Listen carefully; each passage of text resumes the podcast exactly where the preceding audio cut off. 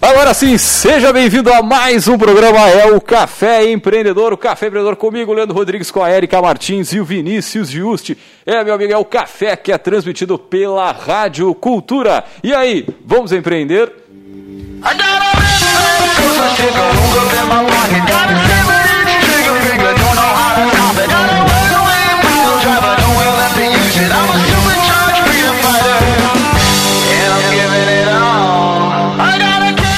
está ouvindo o Café, Empreendedor Café, que tem a força e o patrocínio de Cicred. Nossa parceria nos conecta, por isso conte com o nosso aplicativo e com o Internet Banking para consultar o seu saldo, pagar contas e muito mais sem sair da sua casa. Cicred, gente que coopera, cresce.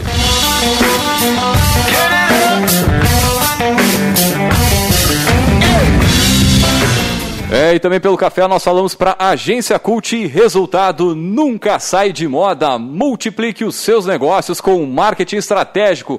Acesse agenciacult.com.br e conheça o nosso portfólio.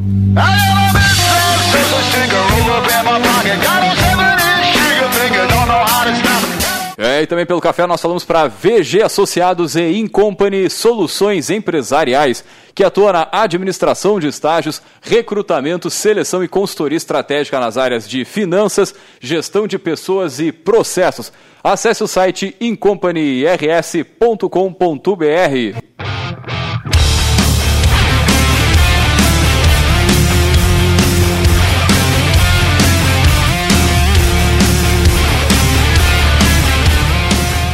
Bem, começando mais um Café Empreendedor, tudo tranquilo na Santa Paz. Seu Vinícius se recuperando. Me recuperando, me sinto um velho, cara. boa noite, boa tarde, bom dia, pessoal, dependendo do horário que está escutando. É. Eu estive ausente e não foi por Covid, né, cara? Até poderia ter sido pelo tempo, né? Fechou duas semanas, eu acho que não, não participei. Pois Mas é. Foi por causa de uma dor nas costas mesmo. Eu sou um velho, tenho Cara, hernias eu vou de dizer, disco. esse negócio de atleta de final de É, semana, olha, te Não, isso aí é atleta de- da vida inteira de amador, mas tudo bem. Tô de volta, tô aqui. Ah, sim, Um abraço pra. Ravena, minha fisioterapeuta. Muito importante Amanhã. nesses momentos aí, né? Osteopata amanhã tá com minhas costas lá nas mãos dela. Cara, mas eu quero começar mandando um abraço Manda, pra manda. quem não está presente hoje. Ah, muito, muito né? justo. É, na verdade, a Erika não está presente ainda, porque eu acho que ela tá. Diz ela que está escolhendo vestido pra estar vestida adequadamente ao programa de hoje. É brincadeira, né, tia? O- A- Outro level. A Erika tem um compromisso pessoal lá, não vai poder estar presente hoje, mas está aqui na ligadinha, mandando as Grande suas, abraço. seus comentários. Um abraço pra Erika e pra família. Né?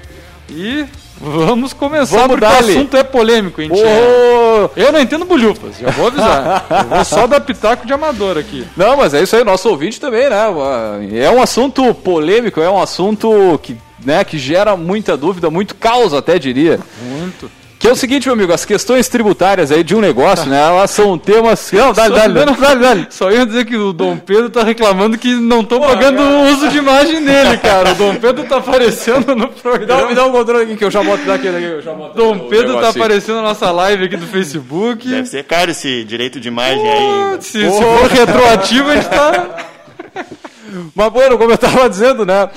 As questões né, tributárias aí de um negócio são temas que requerem uma grande atenção, né? Uma vez que a legislação brasileira ela é bastante complexa e é comum que o empreendedor sozinho, né, não tenha domínio de todas as questões que vão envolver o pagamento de tributos, de taxas e outras formas de arrecadação do Estado aí que são aplicáveis à atividade da empresa, né? E eventualmente alguns pagamentos dessa natureza aí podem ser feitos de forma indevida ou a maior, né? E existe a possibilidade da recuperação desses créditos. Né? E para entender um pouco mais sobre esse assunto, aí nós vamos chamar ele, o nosso poderoso.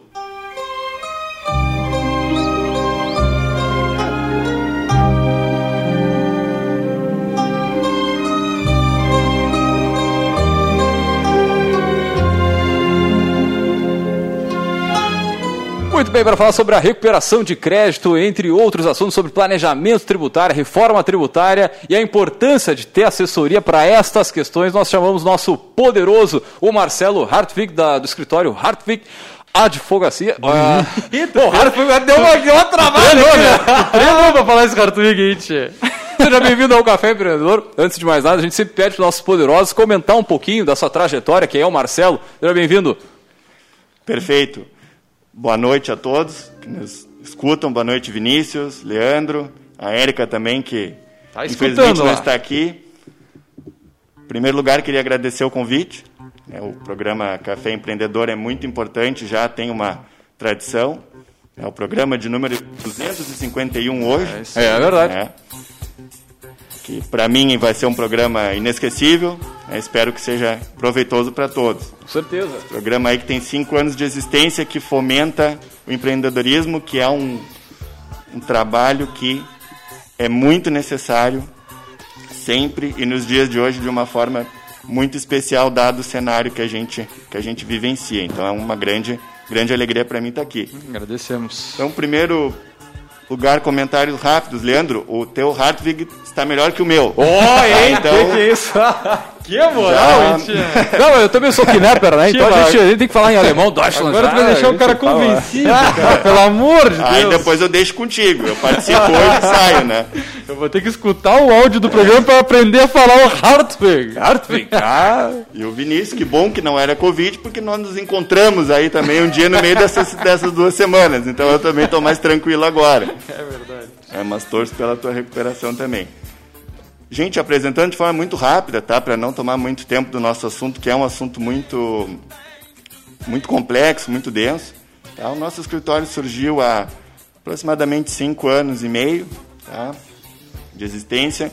Sempre teve como escopo principal a atuação na área tributária empresarial. né? Foi assim que começou o escritório através da atuação da minha pessoa.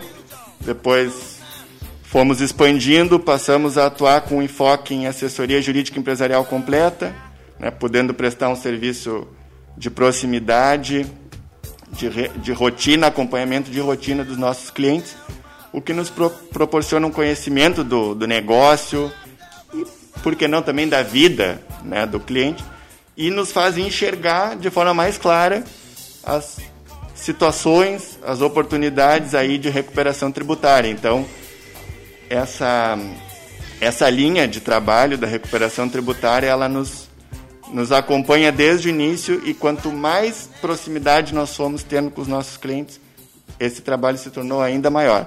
Então é um tema que nos é muito caro, né? Nós nós nós gostamos muito desse assunto e que fico feliz de poder conversar um pouco mais com vocês e com toda a comunidade sobre isso. Nós atuamos tanto de forma direta com os clientes ou através de parceiros, então sempre é, um, é, um, é uma situação que tem uma aplicação aí bastante ampla. Então, linhas, Mara- linhas maravilha. gerais, a nossa história seria mais ou menos essa. Agora, acho que o- um, um ponto que chama bastante atenção assim dos nossos ouvintes aí, do pessoal que acompanha o café, é essa reforma, essas duas reformas que estão rolando aí, né? A gente tem uma reforma acontecendo em Brasília, né, de, a passos né, mais lentos e tudo mais, mas e outra acontecendo aqui no estado, né, com já uma proposição muito mais em cima de alíquotas e tudo mais. Agora, ao, ao mesmo tempo, eu vou puxar um outro dado aqui, cara. A gente é um, não, a gente quando fala da gente, o Brasil é um dos países que possui o tá tipo numa situação no ranking lá embaixo, né, como o número de horas para fazer o cálculo de impostos, né, para fazer a contabilidade da empresa. E nesse processo todo acontecem uma série de, de erros, vamos considerar assim, né, Marcelo? Porque na hora de, de fazer o pagamento, de fazer, ah, fazer o recolhimento de todos os impostos de, for, de diversas formas que a gente tem quando uma empresa vende do estado para outro estado do país, a gente tem uma, uma situação que gera uma complexidade maior aí para a empresa poder fazer esse pagamento, né? Agora, o que que tu vê dessas duas reformas aí que elas estão andando agora nesse nesse momento que a gente está conversando aqui? Perfeito, Leandro. Bom, nós teríamos que ter um momento, ou até mais de um, talvez um para uma reforma, outro para outra, Claro, né? porque são assuntos aí bem, bem extensos. Mas em linhas gerais, tá? Eu vou me ater a fazer alguns comentários de forma mais macro, Claro, tá? claro. a respeito da- das sim. reformas, que é o que eu acho que talvez por aí já seria suficiente para a gente ter uma, ter uma opinião bastante clara. Tá? Então, a respeito da reforma estadual. Tá?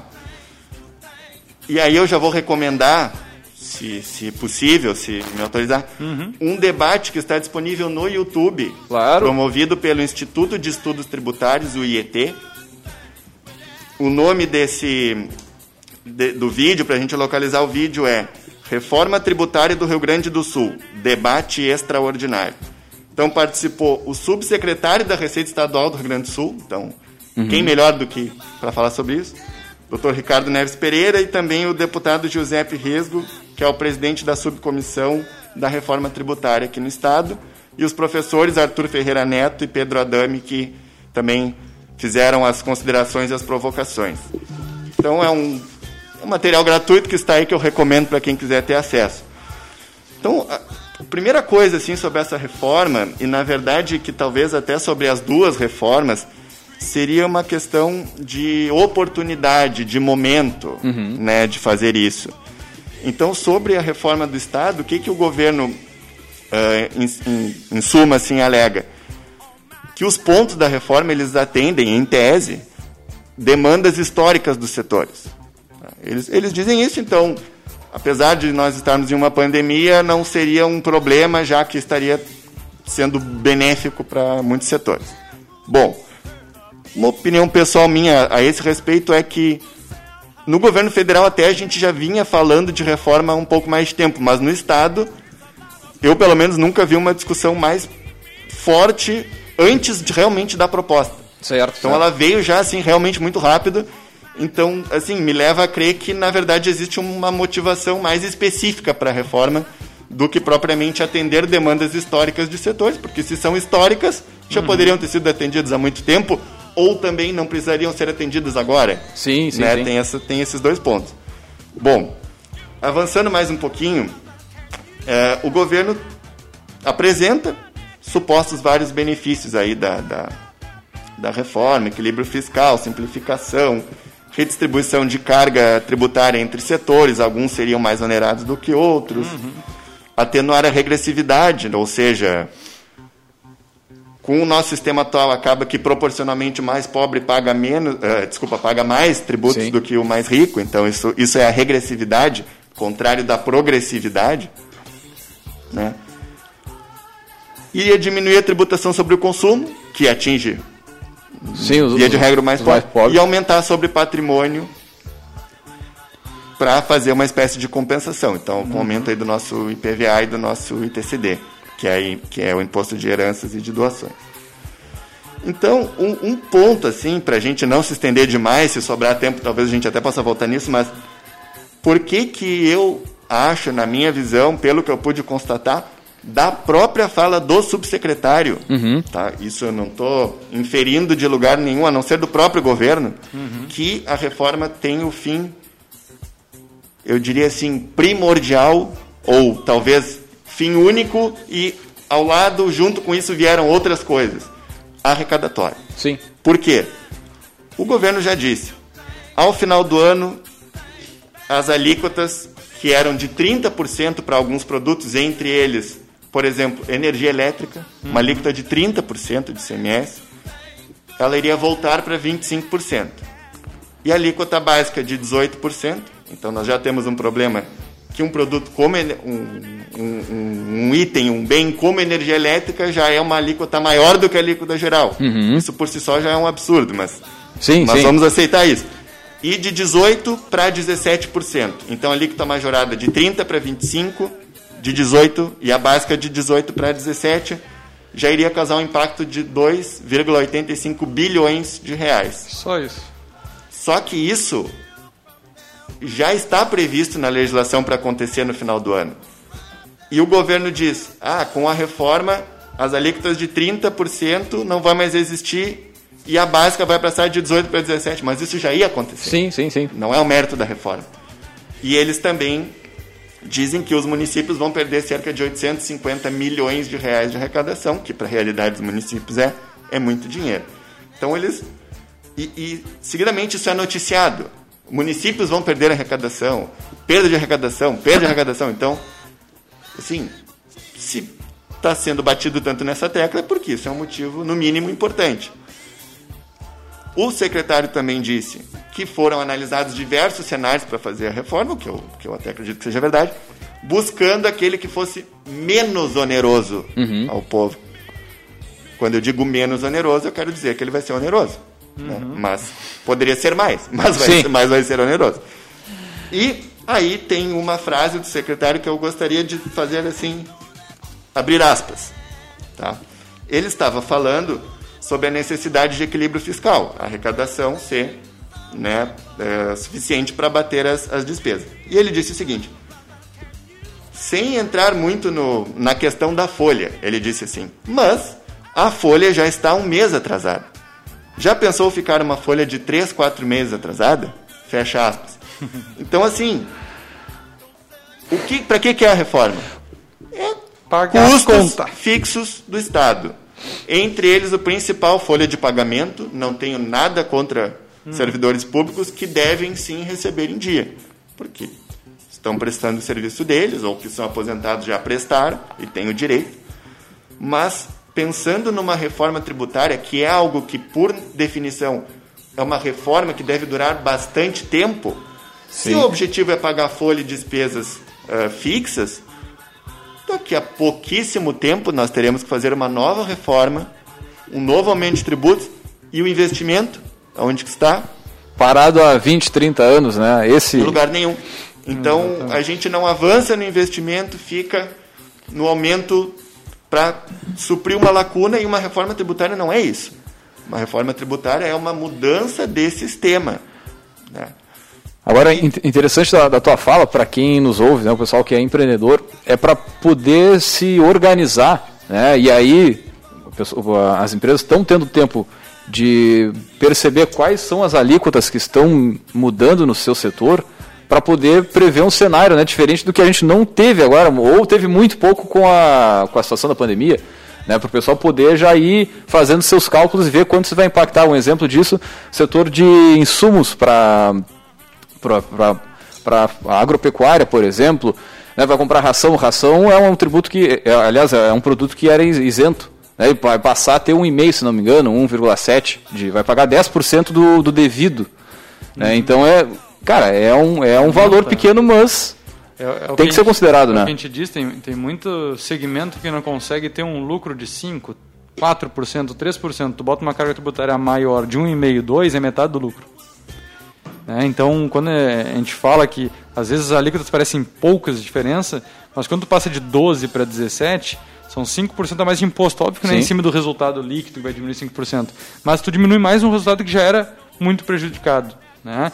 É, então, é só para o pessoal fazer esse contexto, entender é, do que a gente está dizendo. É, entender que isso está próximo também, não é, é, uma coisa distante, né? Que vai ser só... Tá do Estado está em dias de, de, de, acontecer. Acho que até o fim do ano talvez aconteça, né? Não sei qual a, a previsão que tu observa. Se não assim. me engano foi na segunda-feira, dia 10... Deixa eu só confirmar aqui que eu estava na minha mão. É, dia 10 que eles protocolaram na Assembleia Legislativa né, essa questão do, do projeto. E, inclusive, o, o subsecretário, na fala dele também, falou como a questão de quase como um prazo limite, questão do final do ano, em razão da redução de alíquotas que já está prevista. Então, isso, isso deve haver uma movimentação aí muito forte para. Isso a gente está falando muito de ICMS, né? Que Sim. é a questão aqui do Estado. E no, no panorama federal, vamos dizer assim, o que, que é o, o mote? O que, que é a maior mudança aí que o governo está buscando com essa reforma tributária? Vamos lá. ainda teria alguns pontos do Estado, mas uhum. acho que depois a gente qualquer Não, coisa retorna. Voltar, né? voltar. Mas o federal, primeira coisa, tá? aí que no Estado nós não vemos isso. No federal, nós temos uma reforma em fatias ou em fases. Ela, alguns dizem que são três fases, outros dizem que são quatro fases, mas isso não é tão relevante para a nossa conversa agora. Mas qual é o ponto? Eu estou apresentando agora uma fase, por exemplo, quem garante que as fases futuras serão também apresentadas e implementadas? E casualmente, ou não, a primeira fase é uma fase que gera aumento de arrecadação. é, então, é sempre... há uma promessa futura de uma espécie de, digamos assim, de compensação, mas o que vem primeiro é o aumento. Uhum. Né? Então, o que é certo é isso. O resto Aí é, aí é o, é, é viver para ver, né? Então isso para mim já é um verdadeiro absurdo, tá?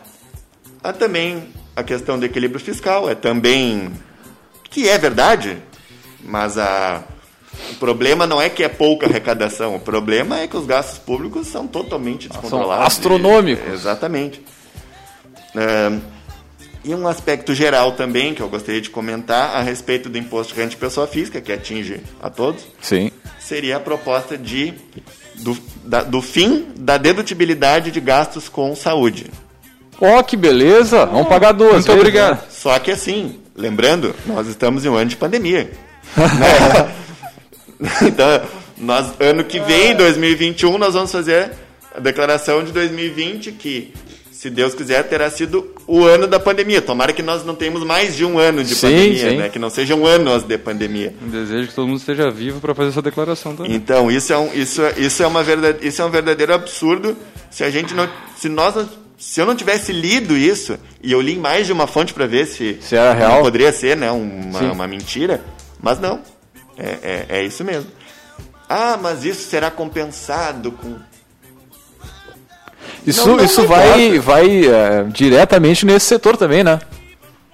também Vai atingir, daqui a pouco vai ter corte, né? Enfim, de planos, enfim, ou outro espécie de serviço que era possível, né? Sim, até porque, na verdade, a saúde, que é um dever do Estado, a gente pode concordar com isso politicamente ou não, mas é um dever do Estado que não é prestado, pelo menos não de forma satisfatória. Apesar do nosso SUS como modelo ser bom, até falávamos né, início sobre isso, mas. Então a Ainda- pessoa Ainda tem que temos. arcar duas vezes Exatamente. né, do seu bolso e já o, o custo dos, dos tributos e ainda não vai poder abater do imposto de renda. Então isso para mim é, é, um, é um absurdo assim sem, sem tamanho, assim, desmedido completo. Mas o ponto principal, já para a gente entrar numa questão assim, um pouquinho mais técnica da reforma hoje, é a CBS. É, o, é o ponto central de discussão, que é a contribuição sobre bens e serviços, que basicamente ela iria ah, juntar, digamos assim, dois tributos que são PIS e a COFINS. Né? Isso provavelmente meio que preparando um terreno para um futuro IVA, né? um imposto sobre valor agregado, que iria incluir aí não só o PIS e COFINS, mas IPI, ICMS, o próprio ISS também, né? imposto sobre produtos industrializados, o ICMS e o imposto sobre serviço. Então seria uma coisa mais ampla. E na verdade o PIS e a COFINS hoje, assim, praticamente tudo já são é como, é como se fosse o mesmo tributo. Então isso na prática nem faz muita diferença. Vai unificar o que é separado, mas é cobrado sempre junto. Né? Tem dois nomes, vamos dizer É, assim, sim, mas, mas um quando só. se fala qual é a alíquota de PIS e COFINS, já se diz 365. a alíquota única, né? É, porque, ao fim e ao cabo, é, é basicamente a mesma coisa. E aí o nosso, o nosso... Então, esse ponto positivo da simplificação, claro que não é só a União, Sim, sim. alguns regimes é, especiais iriam também deixar de existir. Pois é, aquela guerra fiscal entre os estados, por exemplo, ela seria, de certa forma, atingida, porque se tu tem essa unificação desses, desses Perfeito. tributos estaduais também, né? Perfeito. A, a guerra fiscal, ela é basicamente sobre ICMS. Pois é. né? Então, a guerra fiscal poderia ser eh, combatida com isso através do IVA, Sim, mas que, que ainda nem está em pauta.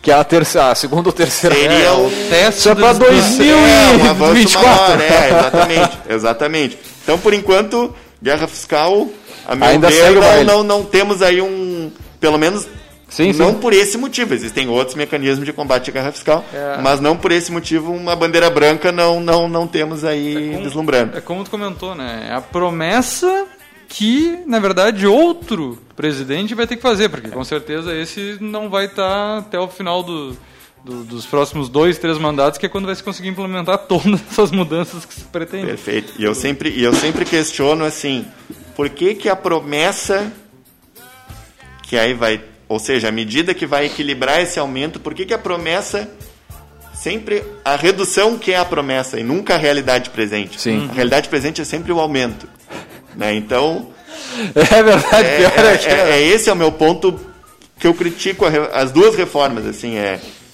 a outra não tem não é de fatias né mas É sempre o aumento, ah, mas um mecanismo X vai compensar isso, mas nós vamos ter que sempre ver depois o mecanismo X, ele nunca Não, já está e- claro, né? E, e- assim. e até porque, muitas vezes, no, no planejamento tributário do Estado, tu tens, tem, ah, tem situações que a União resolve dar um, fazer uma desoneração em determinado setor e o Estado é atingido também, e não, não se tem um cálculo, para muitas vezes, para retornar esse... esse Compensar. Para compensar, Exatamente, né? Exatamente, muitos impostos.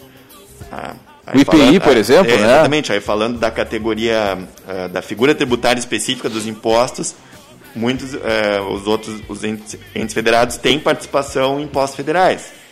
Então, acaba atingindo aquele ente na medida em que Tu diminui. diminui aquele Sim. repasse que ele recebe. O Estado E- que já estava esgoelado, se receber 5%, 3% a menos, já Isso. começa a atrasar, já Perfeito. começa a dar e é problema, por isso que né? falam tanto também dos municípios na reforma estadual, porque os municípios ficam com uma parcela Exatamente. do ICMS e do, e do IPVA também. Aí só um ponto assim, bem a questão da CBS. O governo alega que não vai ter um aumento da carga tributária. Aí assim, ah, porque o cálculo, não sei o quê, claro que nós temos que considerar isso. Mas vamos pensar assim como pessoas comuns, né? Para ver se a coisa faz sentido. Alíquota atual do PIS e COFINS cumulativo. Empresas do lucro presumido hoje. 3,65% sobre receita. Receita. Alíquota não cumulativa atual. 1,65% de PIS, 7,6% de COFINS, 9,25%. A CBS ela seria obrigatoriamente não cumulativa. Então, nós vamos comparar a alíquota não cumulativa atual, 9,25%, com a alíquota da CBS, que é 12%. É muito maior. É um absurdo de maior, não é um pouco maior. E aí, trazendo as empresas do lucro presumido também para essa, essa realidade, isso pode gerar um problema e um das, uma das bandeiras da reforma, que é a simplificação, iria cair por terra. Porque o regime não cumulativo é muito mais complexo que o regime cumulativo. Regime cumulativo, para quem nos escuta, o que é? Vendeu, por exemplo, uma empresa que, de comércio, vendeu um bem, 3,65% em cima é o tributo. Para quem paga. busca uma simplificação, ainda que possa não ser o mais vantajoso em termos de, de custo tributário, assim, só do cálculo do, do, do tributo, mas é muito mais fácil de apurar. O regime não cumulativo, ele vai abater os, os créditos dos insumos né, daquela atividade. Não vamos entrar muito em detalhes, mas é um regime de apuração muito mais complexo.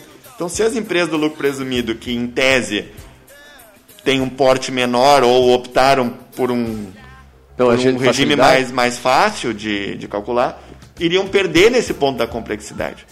Então, dependendo da situação, ele pode quase que esvaziar o regime do lucro presumido. E isso é muito sério, assim, na minha opinião, pelo menos. Uma das opções de regime tributário que as empresas têm, né, o Simples Nacional, que não vai ser afetado pela CBS, o lucro presumido e o lucro real. O lucro presumido para a empresa de, de médio porte aí, que é o... Que é, os o- mais o- beneficiados, né? São beneficiados iria por esse ter um, um formato. problema muito grande. E aí, a contrapartida do governo seria: ah, mas o crédito, direito a crédito, ou seja, aque- aquele custo que tu teve vai abater do, do valor da CBS, ele vai ser muito amplo. Todos os, os, os insumos vão poder, todos ou quase todos vão poder ser abatidos. Tá bem? Aí nós temos duas situações. Primeiro, o conceito de crédito, do que é crédito, que pode ser considerado crédito, porque nunca é todos os gastos, né? Claro que sempre tem alguma, alguma coisa que não pode. Ele já havia sido ampliado no judiciário. O Superior Tribunal de Justiça, um período mais ou menos recente, proferiu um entendimento que vale para todos, ampliando o conceito de insumo para fins de crédito de PIS e COFINS para que ou seja, ampliando o entendimento da Receita Federal. Então, na verdade, também isso, de certa forma, acaba sendo um argumento um pouco. é, é, o governo quer fazer um, uma imagem com uma coisa que, na verdade, não é ele que está concedendo. Né? Porque o conceito de crédito ele já foi ampliado pelo Judiciário. Sim, não é a reforma que está é determinando reforma, isso. exatamente. O mérito da reforma seria diminuir o número de litígios nesse sentido. Isso sim, mas não o direito em si. Então, às vezes algumas coisas entram no, no- digamos assim, junto com a reforma, mas na verdade elas não são oriundas da reforma, elas são oriundas de, de, de batalhas travadas pelos contribuintes. E um outro problema é que o governo costuma enxergar os créditos, é, os, os insumos, direito a crédito, quase que como se fosse um benefício fiscal. E não a realização da não cumulatividade. O insumo, ele não, ele não é um benefício. Se é não cumulativo, Um direito. tem que poder abater o crédito dos insumos. Então, e aí, quando eu digo que é um benefício, ou quando eu, eu, eu, eu, eu enxergo, ainda que velado, ainda que de forma. Não é uma coisa expressa, logicamente, Sim, sim. mas de forma velada. Se eu, se eu concedi um benefício para o Leandro, eu posso retirar esse benefício do Leandro a hora que eu quiser. Ou restringir. Então, sempre houve esse problema com os créditos. E, a meu ver, com o ICMS também, mas PIS e COFINS talvez tenha gerado mais controvérsias assim no, no é. judiciário. Toda a complexidade do ICMS está sendo replicada agora para um- uma complexidade no PIS e COFINS. É, na verdade, o PIS e COFINS, eles, quando, quando criaram, já, já havia. O, o regime não cumulativo sempre teve esse problema. É, é- era um, é um critério. Hoje está um pouco melhor, mas faltava um, pontos mais objetivos né, para definir o que é crédito e o que que não é. E aí, a gente sabe que um, a empresa quer que mais coisas sejam créditos e o, a Receita quer que menos coisas sejam créditos. A diferença é que a Receita tem um poder muito mais maior do que as empresas. Sim. E aí uma questão também que eu queria para talvez finalizar a CBS é o seguinte, questão do setor de serviços, tá? Tá todo mundo dizendo que o setor de serviços será prejudicado, o governo diz que não. Bom, vamos pensar, qual é o principal custo do serviço para a empresa de serviço? Eu sou prestador de Sim, serviço, sim. É mão uma de obra. obra. Folha de pagamento. Óbvio. Assim, se não são custos baixos aí. E a mão de obra não pode, não gera crédito de PIS e COFINS. Nunca gerou. E a CBS vai continuar com essa restrição.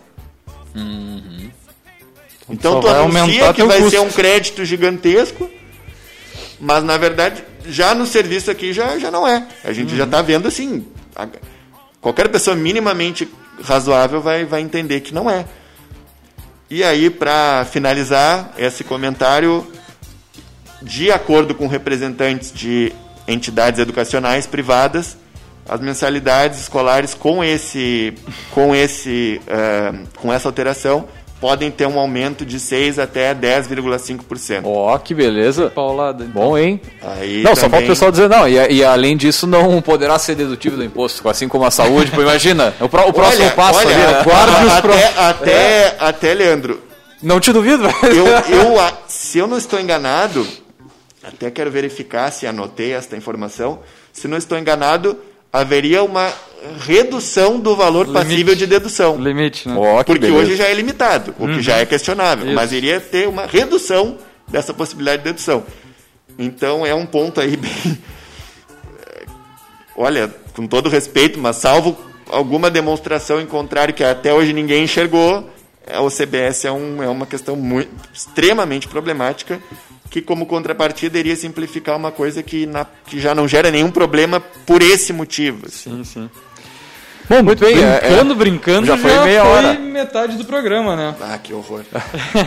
Nós vamos a Não, um é, rápido break. que só para fazer o fechamento é, é importante, porque quem está nos escutando, por mais que a gente não foi diretamente no, no assunto é, do nosso programa de hoje, mas é uma baita de uma introdução para todo o momento que a gente está vivendo atualmente, Com certeza. que vai é, puxar muito a linha do que a gente vai falar agora no segundo bloco, que é a efetividade dessas tributações das empresas, né, de como recuperar, de como trabalhar fazer essa- planejamento, né? Exatamente. Então, o pessoal que quer um pouco mais de informação, o Marcelo comentou sobre um vídeo, a gente botou o link aqui nos comentários do nosso do nosso vídeo, então o pessoal pode buscar lá. Show. Tá? E vamos fazer esse fechamento de primeiro bloco com essa reflexão e também para o pessoal ir atrás da informação, buscar mais notícias, estudar, que é importante, vai impactar todas as empresas, por mais que alguns bem mais, outros um pouco menos, mas, ah, mas eu sou pequeno, eu sou do Simples, eu sou MEI, cara, tu compra o teu produto, o teu insumo, é, algo tu consome de alguém que também vai, ter, vai ser sistema. impactado pela essa, essa reforma tributária.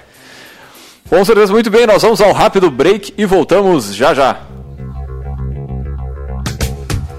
Eu coopero comprando do sítio da Elisângela. Fica aqui pertinho. Eu coopero comprando na padaria do seu Antônio. É aquela ali na esquina. E seu Antônio coopera comigo fazendo um pão delicioso.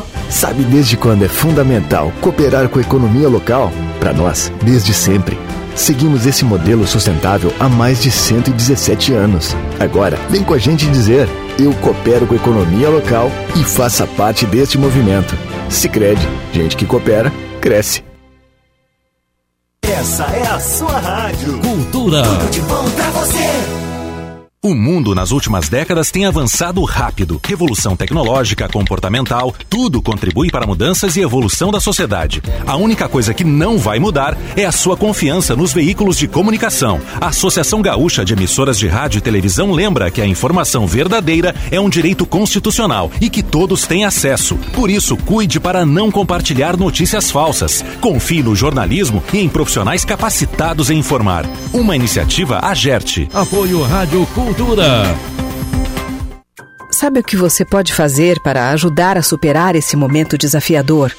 Escolher o mercado mais próximo, comprar frutas e verduras dos produtores da cidade, pedir entregas de restaurantes e farmácias locais. Com o seu dinheiro circulando na economia local, você ajuda a desenvolver toda a sua região. Participe desse movimento com a gente e incentive outras pessoas dizendo: Eu coopero com a economia local. Uma iniciativa do Cicred. Você está ouvindo o programa Café Empreendedor, um papo descontraído sobre gestão e negócios na Rádio Cultura.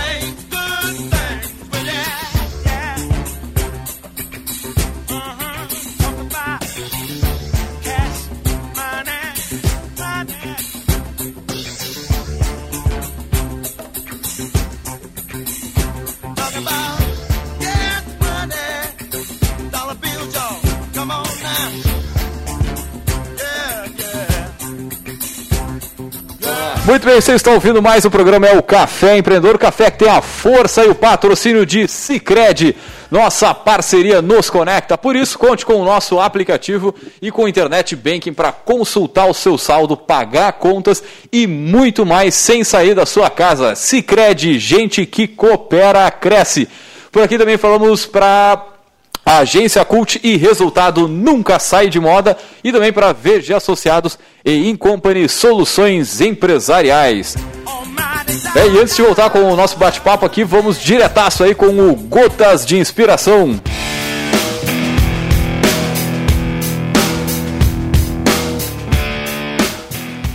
Nada é menos produtivo do que se tornar eficiente em uma coisa que não deveria ser feita. E essa aí é uma. eu como eu disse no grupo ali, essa é uma voadora. Eita! Aquela curadoria Martins Érica, né? Grande Sempre abraço, dona Érica. Ela não está aqui fisicamente, mas ela deixa o. Dá-lhe dá-lhe de novo o repeteco aí. Tá- Vamos agora mais rapidinho. Nada é menos produtivo do que se tornar eficiente em uma coisa que não deveria ser feita. Ei, animal! E tem coisa que não deveria ser feita no campo tributável aí, né? no- no- na parte dos- do pagamento de tributos, né, Marcelo? Tem bastante coisa que deveria ser feita E e que pode- não deveria ser feita. Tem as duas coisas. Ah, não, tia. É, mas aí a gente abre então esse segundo bloco, deixar o pessoal também. Espero que eu não pensando- esteja falando coisas que não devia aqui também. Né? Não, mas mas que tá vai ter tranquilo. gente agora pensando, tia, será que eu era pra estar fazendo isso que eu tô fazendo tão bem? Hein? Ei, beleza. Não, mas Não vamos é então fácil. abrir esse segundo bloco com o Marcelo agora falando um pouquinho da dentro da casinha, né? Então, para o empreendedor que está pensando lá na, no crescimento da sua empresa, na abertura da sua empresa ou numa mudança da empresa, o que, que ele tem que pensar na parte tributária? O que, que é isso? Né? O que, que é a parte tributária? Porque, cara, eu pago meu contador para não me complicar, para não, Cara, pra não e- pensar e sobre essa, isso. Essa acho que é a maior característica, assim, pelo menos que eu vejo di- direto, assim, bah, deixa tudo, meio que- tudo na mão do contador e não. Tá aí, aquela coisa vai indo ali, não faz um planejamento. Não, quanto eu quero faturar esse ano, né, o Vinícius? Muitos até nem, nem conseguem isso. E será que esse faturamento ele é interessante? Será que é interessante vender menos, vender mais, desenquadrar, passar por simples? Aí acho que passamos a bola aí, né? Porque é, é, é um campo que. Agora vamos fazer uma crítica um pouquinho também, porque muitos empreendedores não, não vêm com, com formação, mas também muitos vêm da formação de administração. Ah, e- e é um tema que é pouquíssimo explorado dentro da, da, da graduação também. Então, é, não, não, não pense que você está errado se você desconhece muitas das coisas que vai ser dita hoje aqui, porque, é, de fato, a graduação, e principalmente os cursos de administração, não preparam para toda essa questão é, que os administradores, ou os gestores, ou os empreendedores se veem, né, se deparam. Eu vou, eu vou só fazer uma ressalva, mandar um abraço pro pessoal da Uniaself, que são meus alunos lá. Eu não, eu não- posso deixar de passar aqui, ó, que a gente tem a disciplina de direito tributário. Joguei a bola pra tu chutar. curso de administração. Então, um, um beijo especial para meus alunos aí. Parabéns, é um curso diferenciado. Pô, tá louco, cara. E a gente vê, vê justamente isso, a parte. de- Essa, Deixei a bola picando, depois mais. eu quero a minha porcentagem no Unicel, já vou avisando. cara. Olha o merchan aí. Mas daí o cara diz assim, tia, não, tô, tô batendo aqui ali o, o- o- quase o faturamento do, do simples, não, agora eu vou abrir uma outra aqui com o mesmo sócio no mesmo endereço, com tudo igual, tudo certinho ali, e tá tudo certo. É isso aí mesmo. Vamos lá, vamos lá. vamos por partes.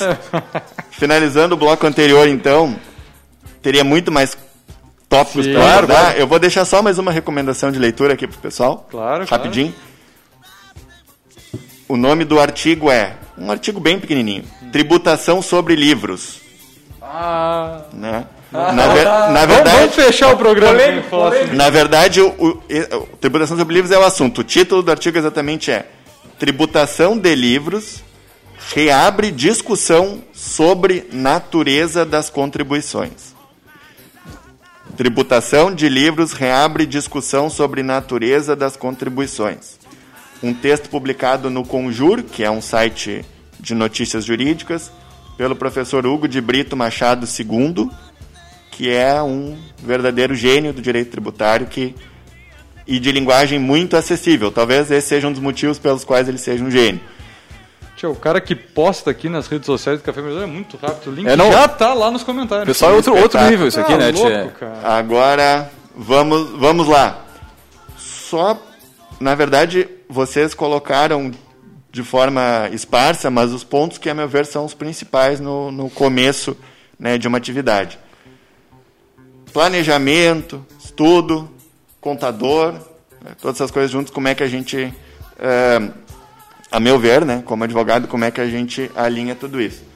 Em primeiro lugar, eu não tenho a pretensão de dizer que o meu trabalho é o mais importante ou o mais necessário ou que ele é suficiente.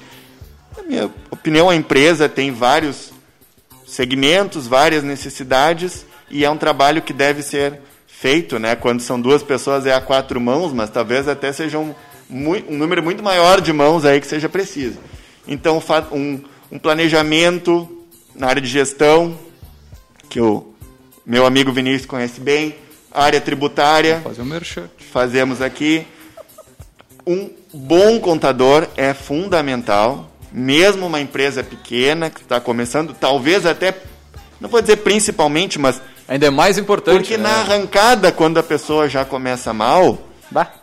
Aí depois, para consertar, para arrumar, e às vezes um problema fiscal numa empresa pequena, ele acaba sendo irremediável, porque a empresa ainda não, não chegou no seu ponto de equilíbrio, não, não, não ainda está tá se estruturando, está não tá, tá batalhando aí para começar a ter o seu lucro, e aí surge um problema fiscal, é bem difícil de, de conseguir uh, consertar. É, até aproveitando, a gente diz que começar certo e errado dá o mesmo trabalho. Né? Então, é. se puder começar certo. Às né? vezes certo dá menos dá trabalho. menos trabalho. É. Então, é, vai começar, já cria o processo da forma que sempre deveria ser. Né? Porque não faz, ah, vamos fazendo, daí a gente vai vendo se o negócio der certo, a gente vai ajeitando.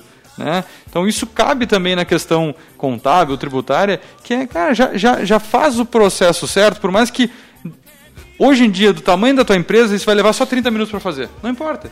Né? Mas que para frente o processo estando sendo, feito da forma correta, tu já vai estar tá com meio caminho andado.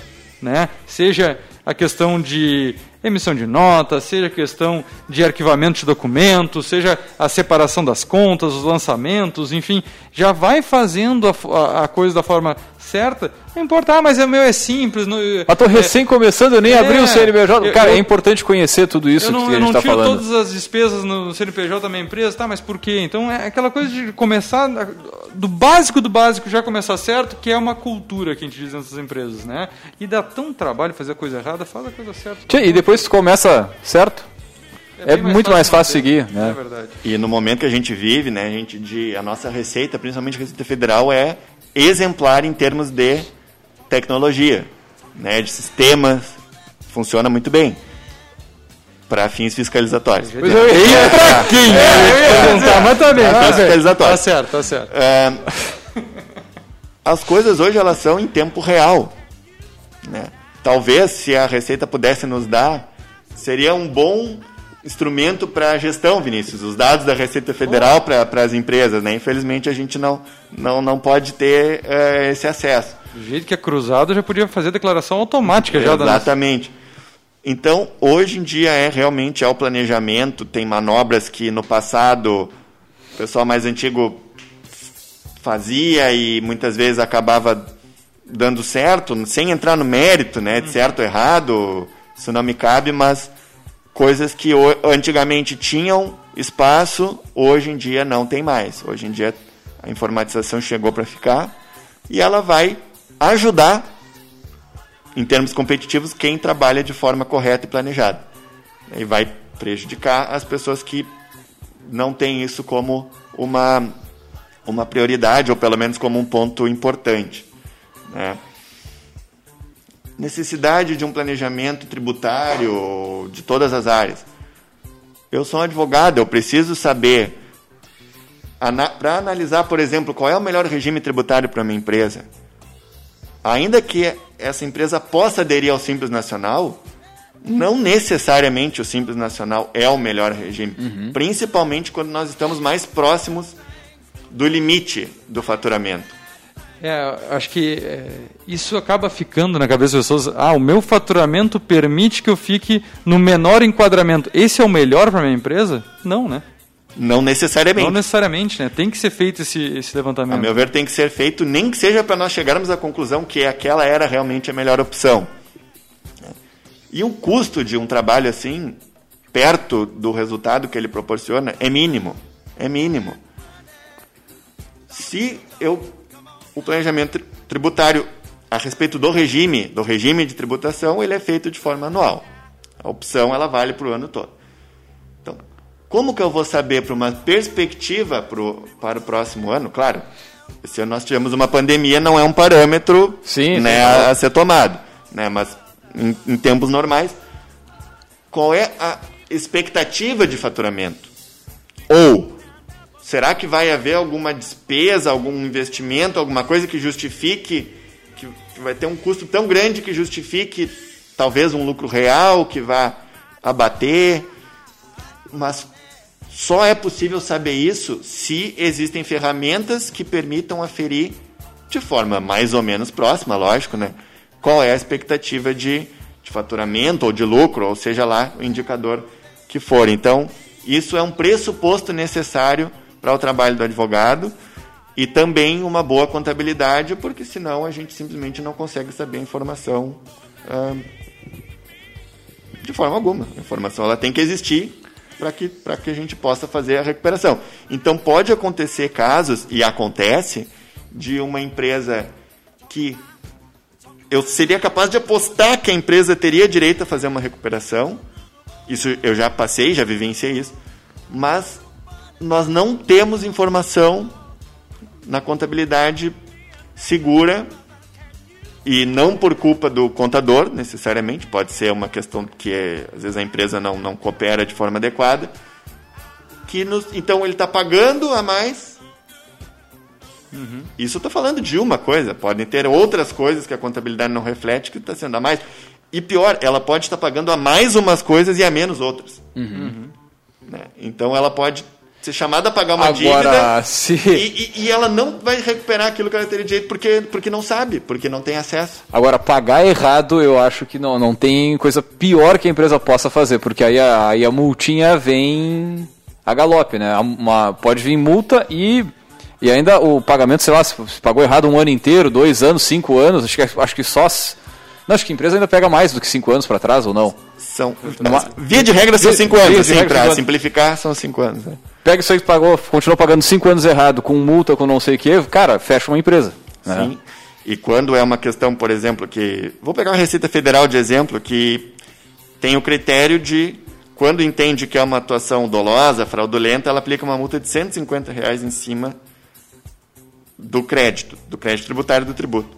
Então, se era 100 mil reais, vai ser 250 mil mais oh. correção e coisa. Então, é bem light, assim, é, é bem muito tranquilo. pesada. E tem estados e municípios que cobram multas até maiores. Tá certo que é possível afastar, às vezes, multas exorbitantes no judiciário, mas isso gera um desgaste tão, tão, tão, tão grande.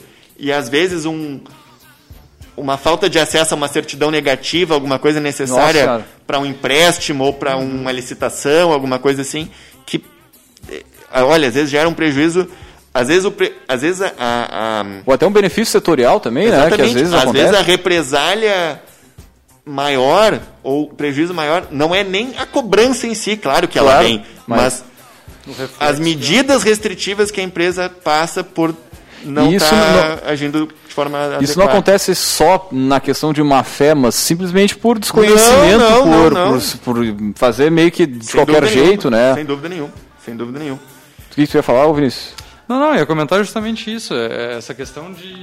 É, às vezes não é um, uma falta de, de, de, zelo ou de cuidado, mas sim é uma falta de interpretação, né? E a gente comentava antes na questão de escolher certo uma assessoria, sim, né? sim. seja ela contábil ou jurídica, é, e como isso pode impactar.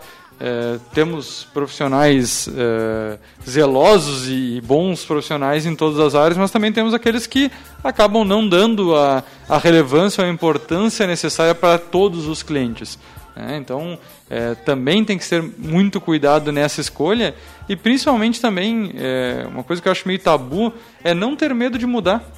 É verdade. De, de trocar, em buscar um, um serviço que seja mais adequado ao teu segmento, né, ao teu relacionamento. A gente fala muito isso sobre esse tipo de serviço, como o relacionamento é importante, como tu, a confiança do, do, outro lado é muito importante, porque muitas vezes são pessoas leigas que não detêm nada de conhecimento na área. Né? E se tu não confia no cara que está te assessorando, seja na parte contábil, seja na parte jurídica, cara, é, como vocês disseram, é, é colocar a minha empresa a risco. Né? Porque algo errado que vem passando os anos e não vai se dando a, a relevância que, que, se deve, fecha a empresa. E até em relação a isso também, só para. Eu não estou aqui querendo dizer que a, é muito fácil e a, o pessoal sim, não sim. tem conhecimento. Um autor já antigo, clássico no tributário, que é um autor gaúcho, Alfredo Augusto Becker, tem um livro que se chama Carnaval Tributário.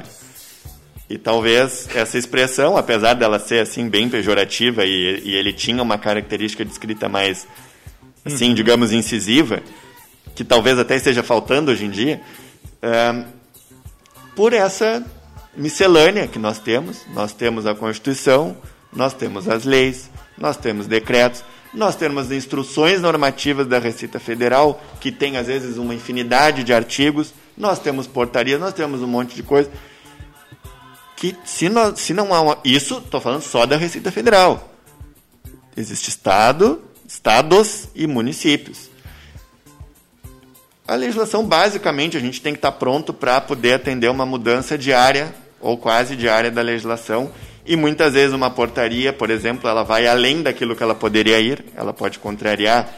Portaria é um ato do próprio órgão, ela pode contrariar, por exemplo, uma lei que foi aprovada no Congresso. Uhum. Só que isso não poderia acontecer. Uma Uhum. instrução normativa ela deveria só regulamentar, operacionalizar uma lei. E isso é uma coisa que acontece assim não tão raramente. E essa essa comple... eh, primeiro o tamanho da legislação tributária é, é, é Imenso. insano, é insano. Eu eu sou advogado tributarista, nós vivemos disso, mas como cidadão nós temos que dizer é um absurdo. Uhum. É um absurdo. Isso é uma trava que nós temos aqui no Brasil.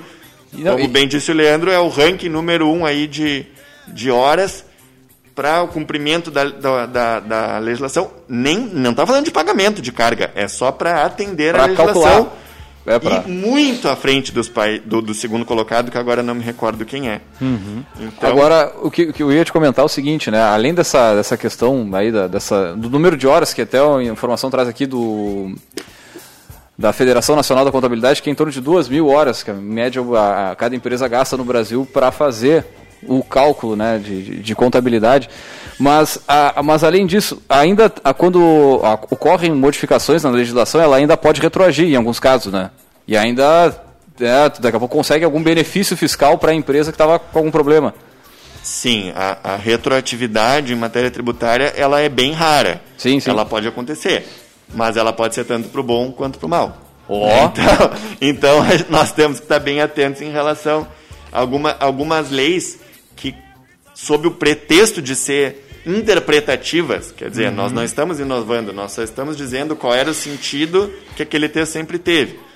Mas se tu teve que explicar o sentido, é porque tinha pelo menos dois. Dois. Né? Então, assim, na verdade é um, é um jogo, às vezes é um jogo de palavras que o empresário fica farto com toda razão. Acho que a gente está indo aqui para já quase uma hora Ah, de é. programa, né? Acho que vamos destacar um pouquinho essa questão do, da- do benefício de um planejamento tributário bem feito, né? O que, que as empresas podem buscar através desse serviço eh, de um profissional? Até tu, tu comentava até em cifras, né, de, de, de- projetos que tu já participou. Acho que é legal para o pessoal entender eh, como eu posso ganhar. Vamos ser Me bem sinceros, né? né? Vou contratar, vou me beneficiar como, né? De que forma que se age, então, essa questão tributária de uma assessoria jurídica tributária nas empresas, né? Ou até no- na pessoa física do, do- seja o agricultor, seja o cara Sim. que O governo vai depositar na minha conta lá o que eu paguei a mais, será? Eu saco, eu saco no eu saco no é. Essa é uma pergunta que nós escutamos aproximadamente 100% das vezes que quando a gente vai conversar e com toda razão, né, do Claro, pessoal claro. ter a sua preocupação. Mas um planejamento tributário, ele tem várias frentes de atuação. Análise do melhor regime tributário, que é uma coisa que tem que ser feita a cada ano, não é fez uma vez aquele regime o resto da vida, não, né, de forma, se for de forma eh, como a gente entende mais correta para proporcionar melhores ganhos. Um, lucro- um ano pode ser lucro real, outro presumido, voltar para o real, simples, dependendo do faturamento, outros motivos, tem que ser feito de forma permanente. E também o planejamento, como o nome diz, ele é planejamento. Então requer que se saibam as coisas com antecedência e não depois que já foi feito. Então, às vezes, uma negociação.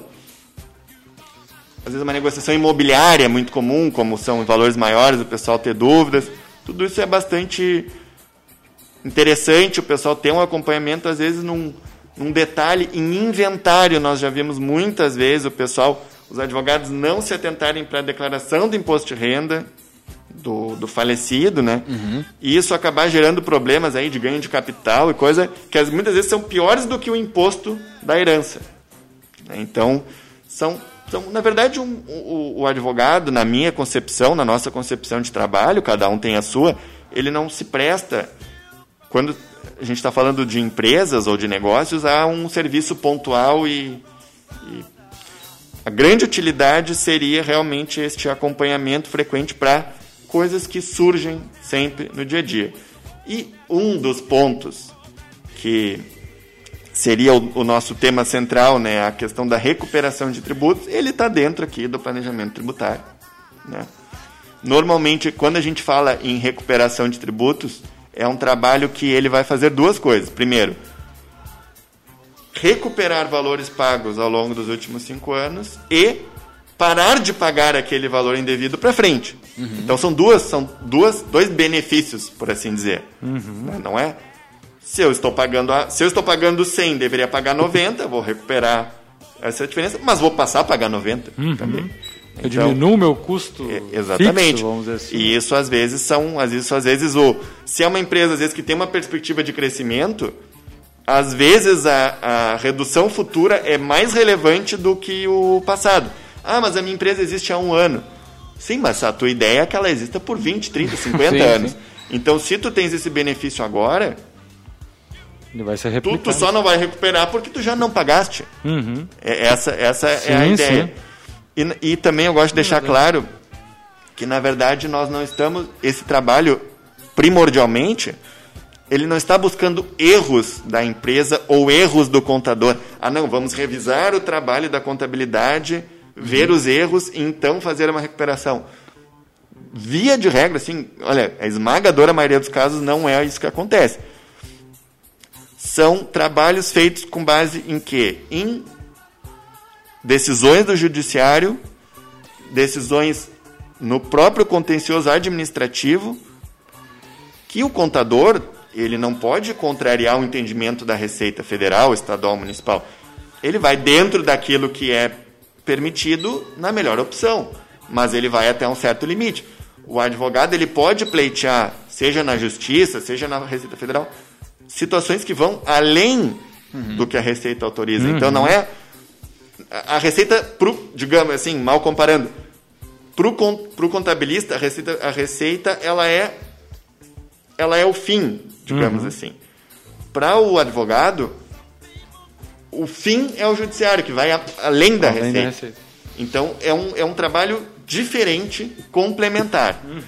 Então, é maravilhoso quando se tem uma, um, um, um profissional da contabilidade que se dispõe a fazer esse tipo de, de trabalho com o seu cliente e que também seja remunerado por isso, não é só o advogado, né? O- a- isso cada um acerta como quiser, mas a, a minha concepção é essa. Acaba que o trabalho fica flui muito melhor. Recuperação de tributos se aplica só para mega empresas SA com capital aberto na bolsa? Não. Existem situações aplicáveis para lucro real, para lucro presumido, simples nacional e às vezes até mesmo pessoas físicas. Dependendo se é uma pessoa física que exerce alguma atividade, como é o, muito comum na atividade rural, né, ser por meio de pessoa física. Então, é bastante provável que a, em- a empresa tenha alguma coisa que possa ser feita. E eu digo assim, não é necessariamente que vai se enriquecer com isso. Mas é melhor pagar menos do que pagar mais. Dá uma melhoradinha na margem de lucro, né? Que é importante, né? E Pô. muitas vezes, para uma empresa menor, há- em muitos casos, isso é muito mais decisivo. Ela tem aquela injeçãozinha de caixa ali Uhum. que ela precisava para ter uma margem, fazer uma compra melhor de um fornecedor, eh, poder quitar um débito e obter um, um, um financiamento, ou poder participar de uma licitação, alguma coisa assim. Em muitos casos, claro que para grandes empresas o volume bruto é maior, mas às vezes para empresa menor, às vezes é até se, acaba se tornando até mais relevante, É. dependendo do, do, do cenário. Né? Então, ela, ela é, digamos assim, é bem democrático a recuperação tributária, né? vamos usar essa palavra.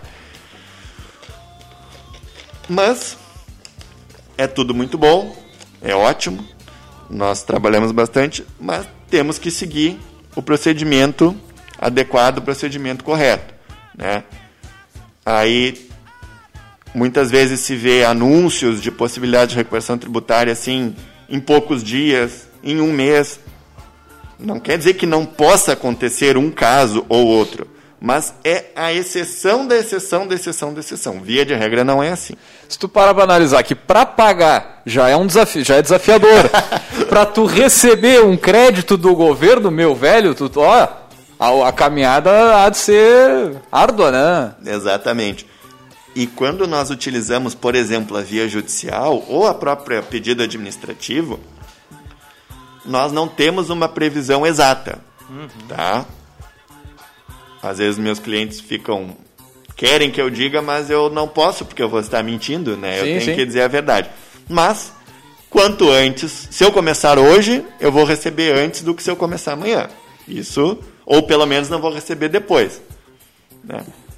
Às vezes o judiciário, um processo que foi depois, é julgado antes, mas no geral não, não é o que acontece. E aí até tem, tem alguns pontos que são, que são interessantes da gente, da gente ressaltar. Primeiro, o caminho mais conservador, que pode levar um pouco mais de tempo, ele é mais seguro e ele não implica em prejuízo. Porque os cinco anos que a gente pensa, ele é do dia que nós fizemos o pedido. O protocolo. Então, se eu fizer hoje e o, e o trâmite do pedido levar um ano, por exemplo, uhum. então serão seis anos de recuperação.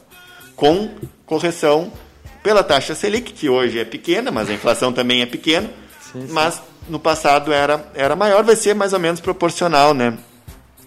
Então, não há um prejuízo efetivo. Né? Às vezes, por exemplo, se ganha uma liminar, isso aconteceu com os produtores rurais no caso do Fundo Rural, uhum. que não, quando comecei a advogar, isso já tinha passado essa, essa leva, digamos assim, mas se obteve liminares, o pessoal parou de pagar, depois o Supremo vergonhosamente decidiu de forma contrária, mas decidiu. Eu discordo, mas é o que aconteceu. Não adianta, né? E aí gerou um passivo, porque eu parei de pagar, aquele dinheiro entrou no giro Sim. do meu negócio. Uhum. Claro, né? Tá com aquele dinheiro, tu não. Dificilmente alguém vai deixar assim numa aplicação, por exemplo. Né? Para caso dê um problema. Um, então até hoje tem brigas aí de fundo rural. Um, esse tipo de trabalho eu gosto de deixar muito claro que são perguntas que me fazem com muita frequência, então uhum. é um momento bom da gente, da gente colocar. Ah, mas a receita vai querer me fiscalizar. Eles vão ir atrás de mim porque eu vou fazer tô, um pedido. Tô provocando ele. Tô chamando, é. quem não é visto não é lembrado. É, exatamente. Primeiro, isso vai numa linha. Quem o risco é mil vezes maior se tu tem o pensamento de fazer sem autorização. O que que ao fim e ao cabo é isso? Eu, empresa, estou dizendo para o judiciário ou para a Receita Federal, eu acho que eu deveria pagar 80 reais, mas eu estou pagando 100. E vou seguir pagando 100 até tu, juiz ou, sim, ou, sim. ou delegado da Receita, disser que eu posso pagar 80. Então, assim, desculpa a palavra, mas é o mais cagão, é esse. e esses trabalhos de recuperação, ah, quase 100% dos casos, são assuntos de muita recorrência. Uhum. Então não é assim, ah, o Vinícius está trazendo um assunto que ninguém nunca ouviu falar na história. Não, Várias pessoas estão falando e sobre tá isso. Está dizendo que a gente está errado. É. Uhum. Então o problema, é, até nós tivemos um caso uma vez, uma empresa que não quis fazer uma recuperação, o que não tem nenhum problema, gente. Né? E acho que um ou dois meses depois eles foram autuados. Isso é uma, é, eu sempre me lembrei disso assim, e eu não desejo nenhum mal para essa empresa, assim, mas é, é para mostrar que não tem nada a ver uma coisa com a outra. Uhum. O conservador é quem faz o pedido antes de fazer na prática. Esse é o conservador. Cara, eu, eu sinceramente não sei se, se tem alguma forma que saiba que com a fiscalização né, trabalha, atua, porque a gente já teve a oportunidade de conversar com o pessoal do, do trabalho aqui uhum. e o pessoal comentou que é, de quando em quando, ó, agora é esse mês, sei lá, vai ser o mês da construção civil desse setor, sim, então mais uma sim. coisa mais setorizada. Sim. Eu não sei se no, no, no, nessa parte dos tributos também assim a parte a fiscalização. Acontece, acontece, é muito comum. Inclusive no caso do Fundo Rural, que eu ressaltei, que é, acabou se tornando muito conhecido, houve um grupo específico de trabalho em Santa Maria. Então, tudo que era Fundo Rural era Santa Maria. Por setores, essas operações agora que todas têm nome, né? Depois da Lava Jato, Uhum. operação isso, operação aquilo, são esforços de trabalho e com a tecnologia grande que a Receita Federal tem para ganhar em eficiência. Então, eu não, eu não sei te responder, Leandro, se existe, digamos assim, um calendário. Não, claro, claro. Né? Eu- Assim, eu acho que também não- não divulgariam É, assim, mas, mas- mas eu mas com certeza existem blocos de atuação. Isso sem nenhuma. Isso não é porque eu acho, isso é porque é, é, é divulgado. Claro, claro. Né? Então isso sem dúvida nenhuma existe. Mas é bom a gente não esperar o nosso setor estar na, na, na, na vez, na nossa Na vez, para fazer alguma coisa. E tem muitas empresas que ou que nunca foram fiscalizadas ou que se forem não vão ter problema nenhum Claro, claro. né? E um ponto também bem importante da recuperação tributária é que apesar de existirem teses, assuntos que podem ser utilizados por várias empresas de um mesmo setor, ele não é um produto de balcão. Não é. É muito comum as notícias. Ah, sei lá, Magazine Luiza recuperou tanto. Tá, primeiro, que a Magazine Luiza vai recuperar muito mais do que as empresas no geral, né? Assim, Sim, sim. né? Proporcional É que ao seu meio, pagamento. meio proporcional. percentual ali é um, é um Exatamente. horror. Segundo, que aí o pessoal cresce o olho e quer fazer, mas não conhece o regime tributário da empresa. Eu já cansei de ver teses tributárias sendo oferecidas para um setor que, para aquele setor especificamente, por alguma questão, aquela tese era irrelevante. Por exemplo, a questão do. Uma tese muito famosa, exclusão do ICMS da base de cálculo do PIS e COFINS. Então, basicamente, em vez de pagar o PIS e COFINS sobre o total da venda, vai retirar a parte do ICMS. Então, vamos supor que fosse uma venda a 100 reais. Se fosse um ICMS de 18%, seria 82. Claro. A base, não 100. Eu estou simplificando assim Claro, claro. muito, muito, sim, muito. sim, sim. Ah, tá bem. Aí o pessoal vai lá e oferece para uma empresa do ramo agropecuário. Tudo bem, pode. Só que pode olhar para o faturamento e ele ser muito alto. Mas o ICMS, a grande maioria dele é isento. Então, na- uma vez um cliente é quase me xingou, assim. É, que era um caso bem específico que a gente estava fazendo. Ele, ah, mas por que, que tu me ofereceu outras coisas e não essa? Eu, Porque teu ICMS é isento. Então, por- eu quero dizer, esse é um exemplo que eu me Sim, lembrei sim. agora de vários que acontecem assim. E às vezes, ah, eu quero recuperar imposto de renda. Tá bem, mas tu pagou imposto de renda? para recuperar? Não. Acontece, às vezes não pagou. Sim, sim. É, é Tá, tá bem. de- Se vier uma cobrança, vamos usar isso para diminuir o valor da, da- do teu débito. Mas se eu não sei se pagou, então às vezes é muito fácil oferecer de forma muito rápida para 10 empresas, mas tu não conhece nenhuma. E aí tu faz lá, se duas, três derem certo, tá valendo. Então é um trabalho que infelizmente é, tem pessoas que acabam querendo fazer dessa forma e ganha dinheiro, mas a empresa Não tem nenhum vezes não tem benefício. o atendimento que, beneficiado. que, que deveria ter. Pessoal, a gente já tá Pois com é, ia- uma hora e quinze aqui de programa, ultrapassamos já um pouquinho o tempo, mas eh, acho que vamos fazer um fechamento, Marcelo. Não sei se tem algum ponto que tu eh, queira destacar aí como o mais importante dessa forma de essa questão do, do- do regime tributário, do, do planejamento, da recuperação de crédito, que a gente pode marcar um outro programa Claro, para dar com sequência, certeza. para a gente abordar um pouquinho alguns outros pontos mais especificamente, mas vamos fazer um fechamento no, no assunto aí para o pessoal que está nos escutando. Perfeito. Bom, teria vários. né? Teria vários. Mas, ponto central.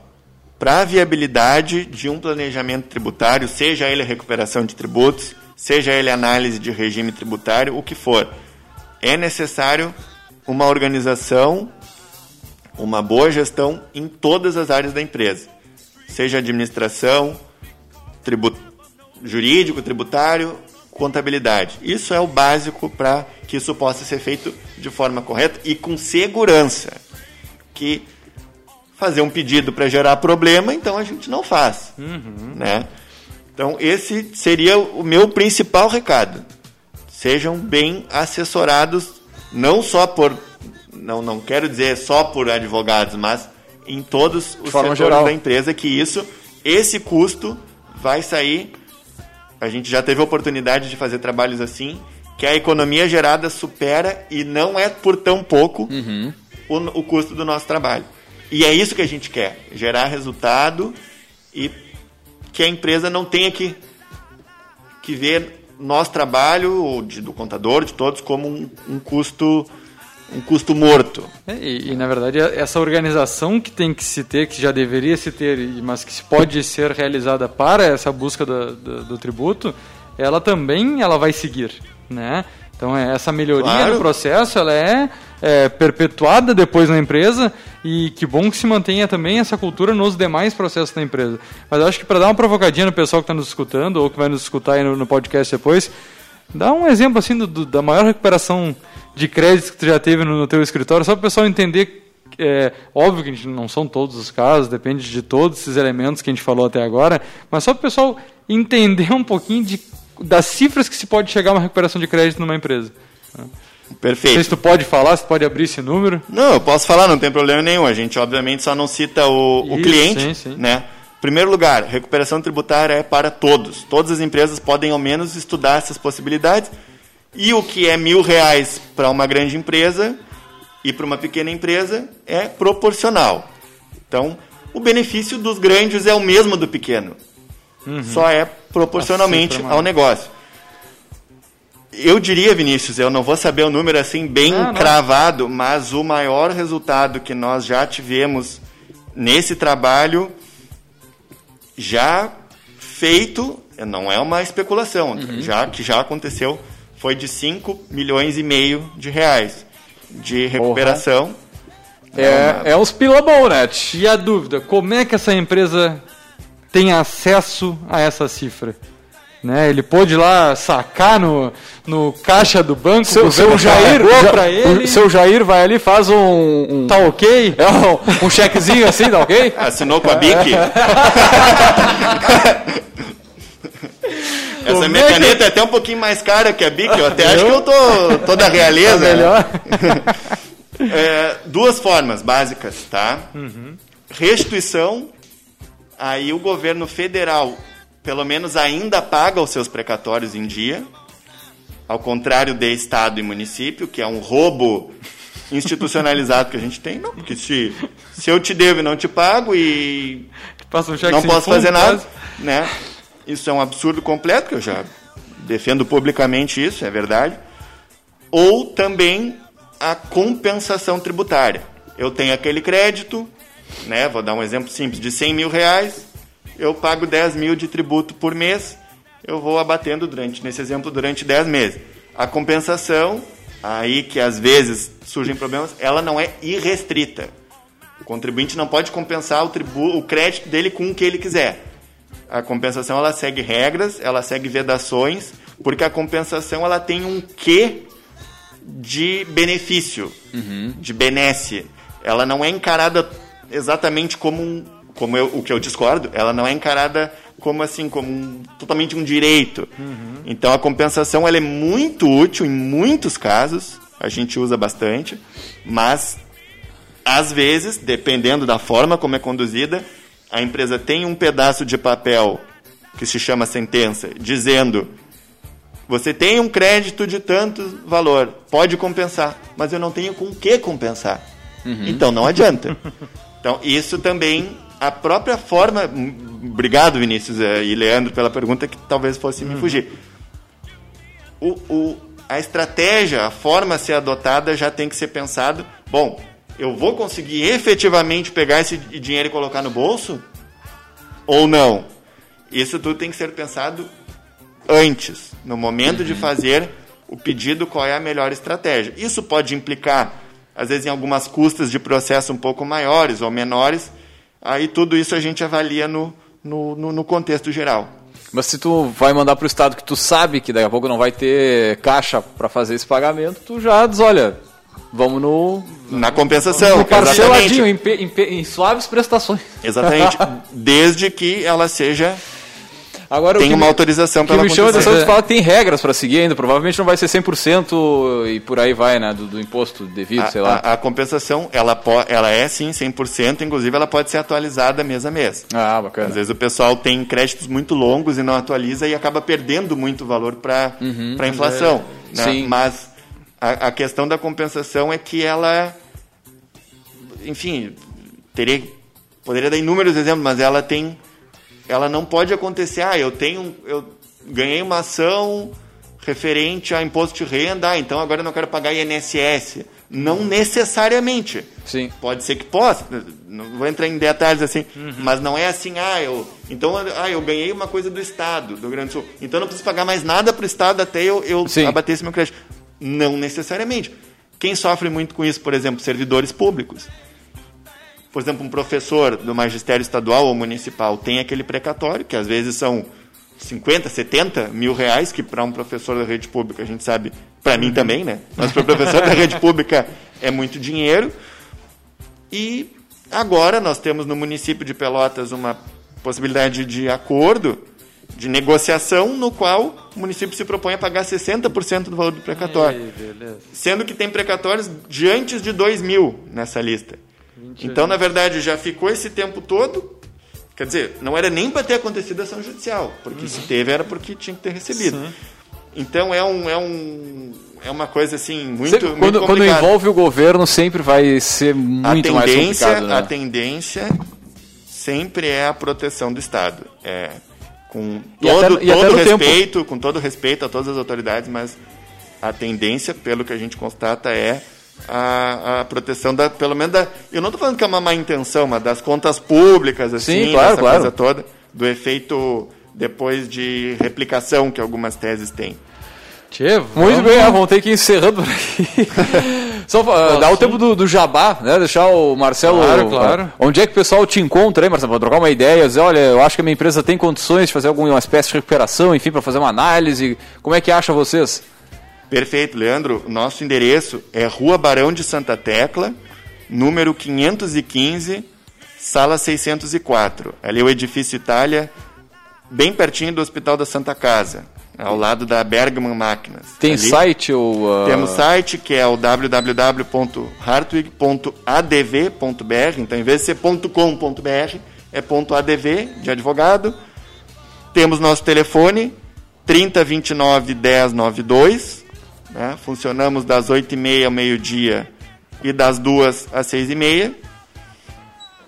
Tem também o meu e-mail, quem quiser pode entrar direto em contato comigo, que é marcelo.hartwig.adv.br.